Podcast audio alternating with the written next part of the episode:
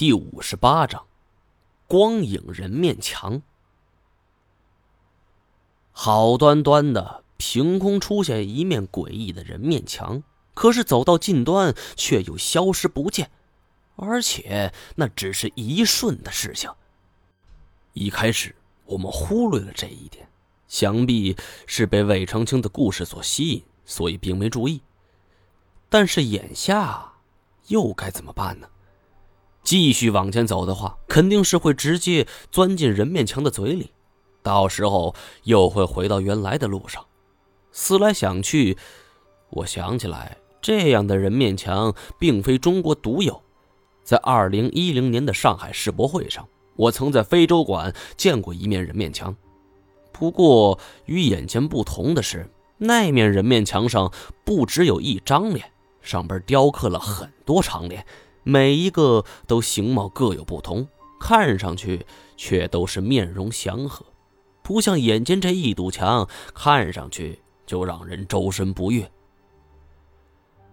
在甘肃兰州，有一处景致，叫做沙府天宫，其中也有着类似的建筑。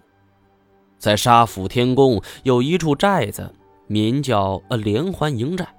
其中前寨的城门口就有着一个巨型的影壁，影壁左侧的一段城墙是由一副人面图案组成，深眼窝、大额头、尖鼻、圆脸。人面墙与影壁至简，还雕有一只凶猛的夏山虎，看上去它正向你扑来，使人望而生畏。说起来，与这刚才的人面墙有着异曲同工之妙。鲁常德壮着胆子就伸出手去，没有任何的阻碍。这太他妈奇怪了，怎么那面墙就这么不见了？这很可能是一种光影现象。传说当年在长沙马王堆汉墓被挖掘的时候，尤其是二号坑墓，出现了很多奇怪现象。在这墓室的光果被阳光照射的时候。对背的影壁上突然出现一个身穿曲裾的汉朝官员形象，双手作揖，似乎在向这些人们问好。但是，这个影像只出现在阳光照射的一瞬间，很快就消失了。很多人都认为是自己看花了眼。事后，大家都说那是长沙马王堆汉墓的二号墓主西汉长沙王丞相李沧。而我们所遭遇的可能就是类似情况。可是，单站左右环顾，我们这儿也没有阳光啊。我伸出一根食指，敲了敲头顶的矿洞，咚咚作响。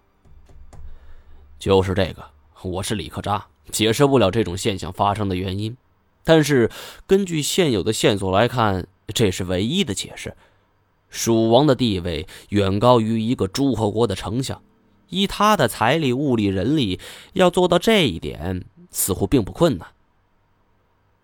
魏长青对这些冗杂的问题丝毫并不关心。那现在怎么办呢？我闭上眼睛思索片刻，在脑海中搜寻着刚才人面墙的影像。他那张嘴巨大无比。继续涵盖了两面墙之间的所有距离，是丝毫不漏。如果说我们想通过，那只能是躲过这张嘴，看看是否可以摆脱轮回的命运。我望着身前通道，心里正在寻思，只有两个办法。第一点就是从上方跳过，不过我们携带的大量装备，这凭空跃上一米多高的距离。不是不可能，只不过这些装备压在身上，难免不会出现问题。那看来只好采用第二个方法，就是从下方钻过去。我仔细回忆了一下，那张脸嘴巴下唇紧贴地面，但是嘴角上扬，这就造成紧邻两面墙的下方会有一条极窄的缝隙，能够容我们通过。到底这条通道有多大，印象也记不清楚了。但是也并非不能一试。我将我的计划说出来后，所有人都呆愣了一两秒。单战问我能有多大把握？四五成吧，总得试一试。说罢，我将登山包就给摘了下来，身子趴倒在地，双手抓着登山包，慢慢朝前推着，同时身子跟上，紧贴着墙壁，就朝着左前方缓慢地移动着。面前这道通道明明是空无一物，我却如此的谨慎小心，这种景象十分滑稽。若是有第三人看到，非得笑得乐不可支啊！但是我却丝毫不敢懈怠。不知道墙壁的厚度，我是足足爬了十多米，才极其小心的从地上站了起来，拍打了一下身上的灰尘，然后朝身后众人招手。我并不确定自己是否成功的穿越了墙壁，眼下也只能走一步看一步了。其余三人见我匍匐前进，然后就站了起来，也学着我的模样。当我们四个重新聚首之后，面面相觑，一时不知道该说些什么。成功了吗？谁也不知道。四个人大眼瞪小眼，好半天，我才继续说。走吧。的确，想知道我们行动有没有成功，只有冒险一试。